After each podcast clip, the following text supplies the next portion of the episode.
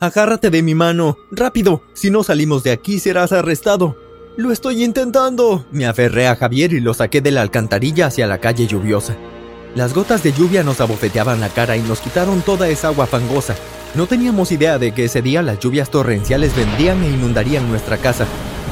Casi pierdo a uno de mis únicos amigos, y ese fue un susto que nunca quise volver a tener en toda mi vida. Es solo un recuerdo de mi momento más terrible en la alcantarilla. No siempre pasé la vida en malolientes túneles de alcantarillado. Antes era casi perfecta. Asegúrate de seguir mirando para descubrir cómo mi vida perfecta se convirtió en una pesadilla en un túnel de alcantarilla y cómo finalmente me hice rico y ayudé a todos. Cuando mi vida era normal vivía en una casa bastante moderna en Las Vegas con mi hermano gemelo Camilo y mis padres. Ambos eran psicólogos reconocidos y tenían ciertos clientes incluidas algunas celebridades, así que vivíamos bastante bien.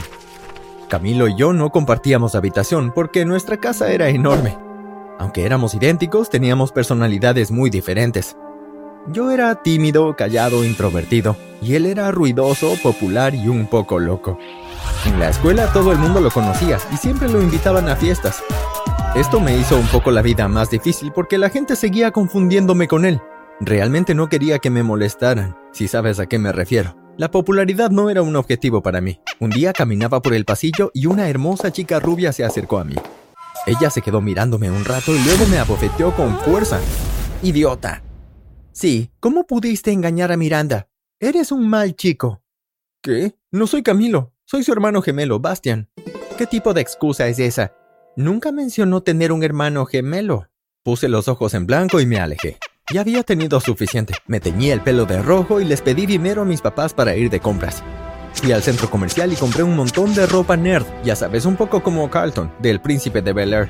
Al día siguiente, cuando me preparé para la escuela, Camilo cayó de rodillas y rodó por el suelo riendo. Hermano, ¿qué llevas puesto? ¿Qué le pasó a tu pelo? Mamá, papá, vengan a ver esto. Ya no quiero ser confundido contigo. Una de tus novias me abofeteó ayer porque aparentemente la engañaste. ¿Podrías intentar ser fiel como una vez en tu vida? de todos modos, nunca quise tener nada serio con Miranda. Le dije eso desde el principio. Me gustan más Tamara y Talía. Entonces, como puedes ver, yo soy el amable y Camilo es un gran idiota. Mi vida definitivamente mejoró en la escuela después de eso, porque ahora podía ser mi propia persona. Me iba muy bien en mis clases y a ese ritmo sabía que entraría en una gran universidad. Todo era perfecto. Una tarde llegué a casa y escuché a mis padres hablar. No podemos usar como experimentos a nuestros hijos. ¿Olvidas que es por eso que los tuvimos? Sí, pero he llegado a quererlos. Es nuestra contribución a la ciencia. Vamos, nos volveremos aún más famosos. Ah, está bien, tienes razón. Entonces, ¿a cuál vamos a enviar? A Bastian. ¿Qué? Pero él es el bueno. ¿De qué están hablando? ¿A dónde me enviarán? ¿Qué está pasando? No quiero ir a ningún lado. Realizamos un experimento. Queremos ver cuánto puede afectar el entorno a la personalidad de una persona. Una especie de naturaleza contra crianza. No lo entenderías. No creo que hayas cubierto esas cosas en tus clases de ciencias. No, pero leo mucho y sé de lo que están hablando. ¿Por qué harían que solo uno de nosotros nos vayamos? Queremos mantener a uno de ustedes en este cómodo ambiente hogareño. Camilo ya es un niño encantador, así que seguiremos observándolo aquí. Ah, ¿estamos hablando del mismo Camilo? Porque es una especie de idiota. Entonces, si lo mantienen aquí, ¿a dónde me enviarán a mí? A la alcantarilla, dijo mamá, con una gran sonrisa en su rostro. No pueden hablar en serio. Debe ser una broma, ¿verdad? No, vivirás allí durante un año y luego veremos si tu personalidad cambia. Eso tiene que ser ilegal. No pueden solamente abandonarme y obligarme a vivir en la cloaca. Ambos son psicópatas. Llamaré a la policía. Ya tenemos el permiso. Debido a que es un experimento científico, está perfectamente bien. Así que la policía no hará nada, cariño. En ese momento entró Camilo. ¿Qué está pasando? preguntó Camilo. Me van a enviar a vivir a la cloaca. Son psicópatas, totalmente locos. Oh, genial, hermano. ¿Puedo tener tu habitación? Siempre quise una sala especial para mis videojuegos. Al día siguiente empaqué una bolsa de lona y me llevaron a la parte más asquerosa de la ciudad. ¿Tienes tu celular? Te enviaremos mensajes de vez en cuando para comprobar si estás bien. No respondí, ni siquiera podía hablar con ellos. Me mostraron cómo llegar a los túneles de la cloaca y me dejaron allí. Casi me puse a llorar, pero decidí seguir adelante y ver cómo era allí abajo. Caminé un rato y el hedor era insoportable. Luego llegué a un lugar con luces y pude escuchar diferentes sonidos como risas, conversaciones y música. Me acerqué y vi a un grupo de personas. ¡Hey, mira, un novato! ¿Has perdido tu camino, joven? ¿Qué pelo rojo tan interesante tienes? Mi nombre es Bastian y mis padres me han abandonado. Me abandonaron cerca de la entrada y me dejaron a mi suerte. No sé qué hacer. Entonces vi a Javier por primera vez. Iba bien vestido y parecía tener casi 50 años.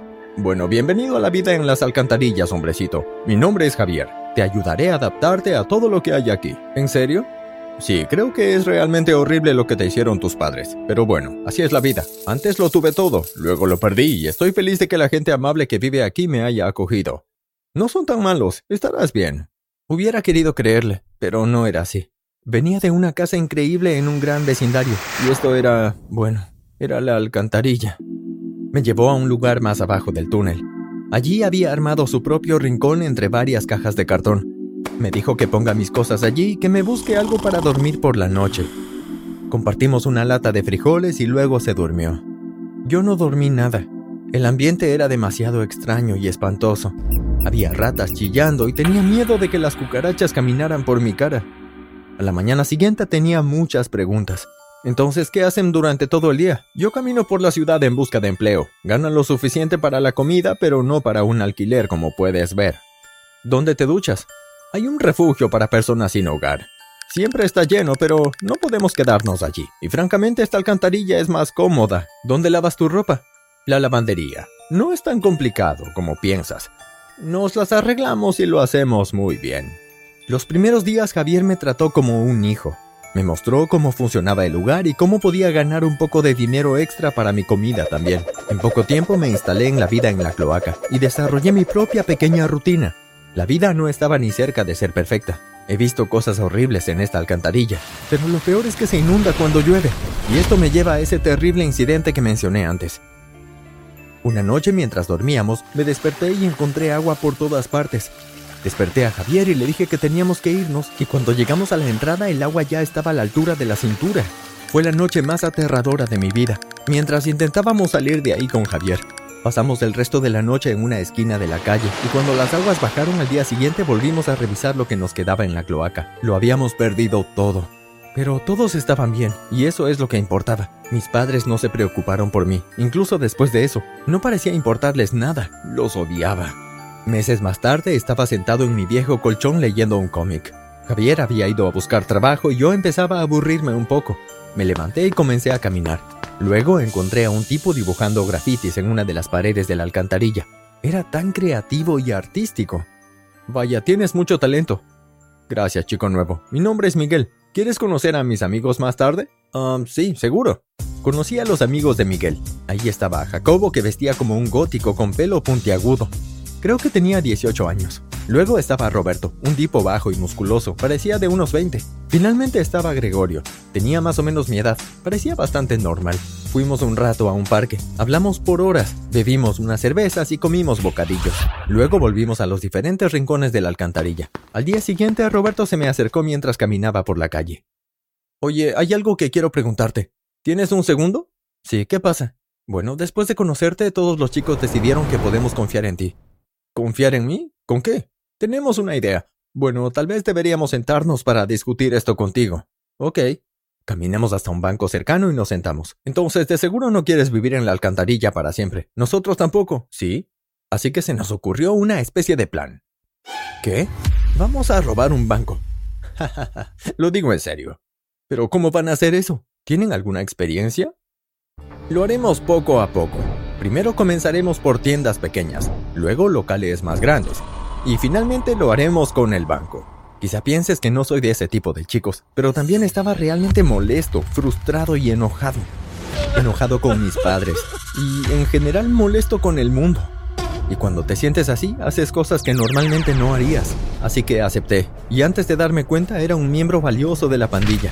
Los primeros robos salieron bien, Roberto consiguió algunas armas para nosotros y hasta hoy no tengo idea de cómo lo hizo. Robábamos una tienda diferente cada noche y nunca nos atrapaban. Teníamos mucho dinero y no era seguro almacenarlo en ninguna parte de la cloaca. Entonces todos abrimos diferentes cuentas y dividimos ganancias en partes iguales. Pasé a tener miles de dólares. Nos emocionó tanto y queríamos más y más. Seguimos con tiendas pequeñas y decidimos no robar el banco porque era muy arriesgado. Decidimos que al final abriríamos un negocio y trataríamos de ganarnos la vida honestamente. Solo necesitábamos capital inicial. Cuando me di cuenta habían pasado tres años. Habíamos ahorrado una fortuna sin ser capturados. Abrimos un pequeño taller de reparación de automóviles. Luego comenzamos con otros negocios. Miguel, Jacobo, Roberto, Gregorio y yo teníamos negocios diferentes. El mío era un café porque me encantaban las bebidas calientes y la comida. Nuestra vivienda mejoró mucho. Ya no vivíamos en la suciedad. Nos mudamos a un complejo de apartamentos a un precio razonable. Sin embargo, también nos aseguramos de ayudar a los amigos de la alcantarilla. Alquilamos un apartamento de dos habitaciones y en una de ellas estaba Javier. Me ayudaba en el café y finalmente teníamos una vida cómoda. ¿Te preguntarás qué pasó con mis padres? Bueno, no lo sé. Los corté por completo de mi vida. Conseguí un nuevo teléfono y cambié mi número después del primer robo exitoso. No me preocupo por ninguno de ellos, ni siquiera por mi hermano gemelo. Nunca me contactó para ver cómo estaba. Si hubiera estado en mi situación, al menos le habría traído comida o algo. La verdad es que uno nace en la familia que le toca, pero luego puede elegir lo que quiere en la vida. Yo encontré a mi verdadera familia en la alcantarilla. Nos apoyamos y crecimos hasta poder irnos de ese sucio lugar.